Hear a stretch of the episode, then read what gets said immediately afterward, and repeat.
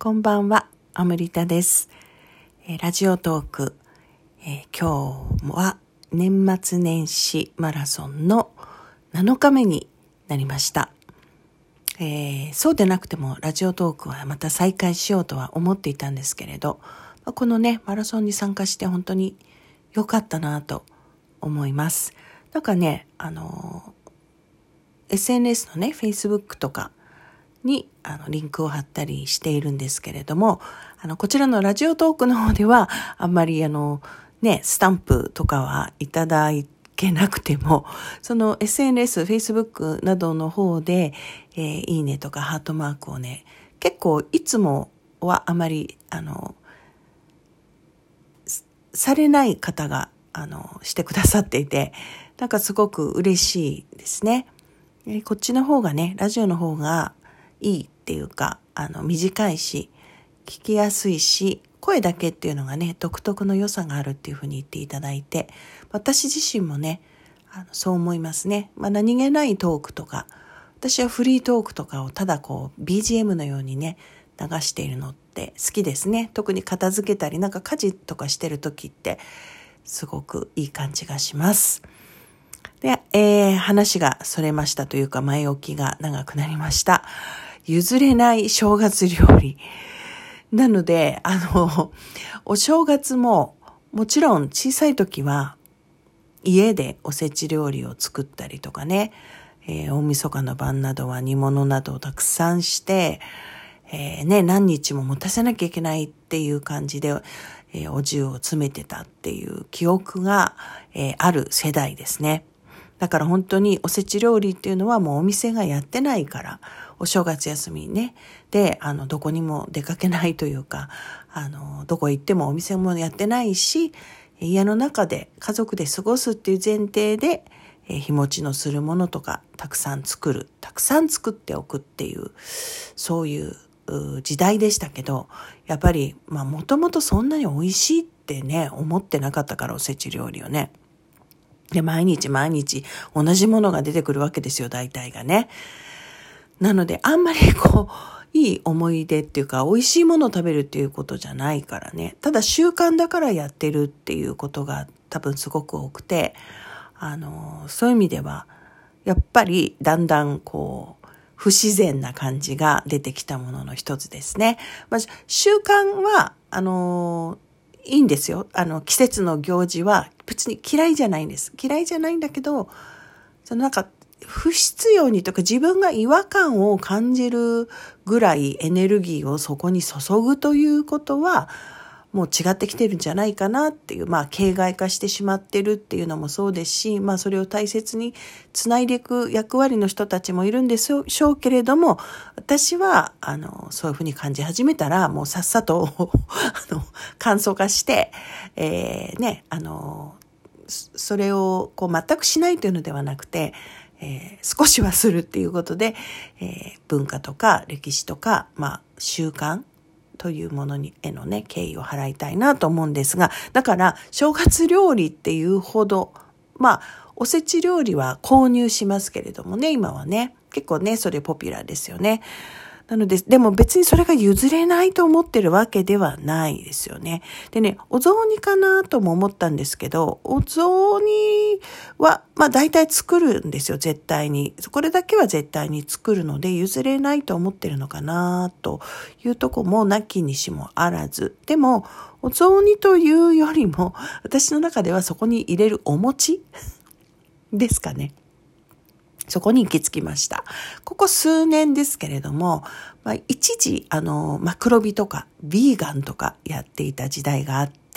まあ、もうだいぶ前ですよね、昔ですね。子宮筋腫を大きなのを抱えていた時に、まあ、食事療法でなんとか小さくできないかなとか、いろんなことを試してた時期があって、で、その時、あの、ひょんなことからマクロビとかビーガンとかを知って、あの、とっても楽しかったんですよね。で、今まで、それまで自分が知ってた食事、の味わい方と違うというかね、素材そのものを味わったりとか、薄味であの楽しんだりとか、いい素材のものをね、手に入れるようにしたりとかっていうのがすごく楽しかったんです。まあ、そのあたりからかな、名残なのかな。なんかね、私はあの、白いお餅よりも、玄米餅の方が好きなんですよね。でもお餅って普段食べないじゃないですか、買ってまで。まあ少なくとも私はそうですね。からお正月になると買うもの。で、あの、夫は玄米餅食べないから普通に白いお餅なんですけど、私はね、あの別に外で白いお餅が出てくる分にはいいんだけど、家で、えー、お正月にって言ったら玄米餅っていうなんかそういう感じですね。別に体にいいからとかっていうより、その方が好きなんですよね。玄米は、あの、昔ほど食べなくなりました。あの、やっぱり玄米だけ食べてた時っていうのはこれが体にいいのよねって、なんかこうちょっと言い聞かせながら食べてるところがあって、それって、まあ、あのね、それをすごくこう推進してらっしゃる方たちには申し訳ないけれども、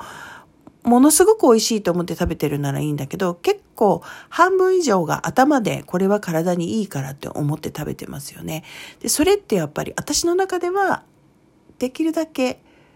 えー、そういうふうには思って食事はしたくないなというのが特に最近思うことなんですよね。何々を食べるべきとか、こうあるべき。べきなんですよ、それってね。体にいいのよねっていうのは、あの、私、べきだと思っています。思考としてはね。あの、美味しいな、そして体にいいんだよな、って体が喜んでるんだよな、っていう感覚も昔やっていたからよく知っています。本当にね、あの、体に負担がかかってない感じとか、喜んでる感じっていうのも、あの、わかるんですけれども、だからこれを食べるといいのよねってこう自分に聞かせるようになった時点で、まあ、べきが入ってるかなと思うんですね。なので、まあある程度はね、あの、しょうがないと思うんですけれど、現代人がね、自分の健康を維持していくために、あの、必要と思うことをすればいいと思うんだけど、それぞれでね。私にとって、やっぱり、こう、いつ死んでもおかしくないわけなので、その時に体にいいものを私は一生懸命食べました。って言って死ぬよりも、っていうか何で死ぬかわからないじゃないですか。今の時代。ね。だから一生懸命そういう体にいいもの、いいものって健康のために食べてますって言ってた人が、ある日突然別なことで、ね、急にあの、亡くなってしまうっていうことだってもう多々あるわけで、全然予想がつかないんですよね。で、その時に、あの、自分の体にとって大事なことしてきたな、あの、良かったなって、まあ、思えるんだったらいいでしょうし、私の場合は、えー、好きなもの、美味しいものを食べたなって思って、あの、死にたいなというね。そういう話ですね。で、だけど、だけど、玄米餅は、あの、好きですっていう話でした。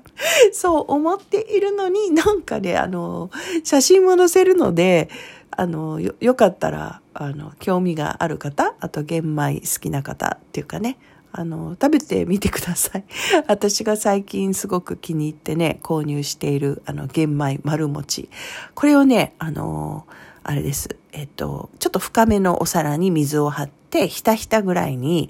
えー、この丸餅を、まあ、一つか二つか入れて、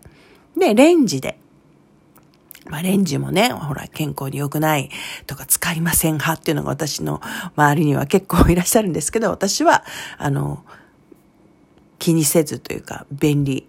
なものを使っています。ね、あの、それを摂取する時の意識を、あの、幸せと喜びでいたいなとは思ってますけど、それでそのレンジで、あの、500ワットで2分弱かな、2個だったらね、あの、1個だったら1分半ぐらいかもしれないですけど、そうするとすごくいい感じの、こうなんかこう、茹でたお餅みたいになるんですよね。なので、あの、それで溶け出したりしないしね、こう他のも、あの、そういうふうにやると、他のなんか材料と一緒にこうくっついたりしないじゃないですか。だからそういうふうにして、あの、他の、あの、野菜とか材料とかは、とは別に、えー、作って、で、お雑煮の中に入れる。もしくは先にお椀に入れておいて、そこにお雑煮を、あの、入れて、注いでいただくということをしています。今年もお正月からえ、えー、今日2日ですか。2日そうしましたし、明日も朝食べる予定です。そんなところでしょうか。譲れないお正月料理、まあ料理というかね、結局のところ私は玄米餅のお話をさせていただきました。えー、年末年始マラソン、あと3日になりました。えー、その後もね、続けていけたらなとは思っていますけれども、えー、とっても楽しくやらせていただいています。では皆様また明日、アムリタでした。おやすみなさい。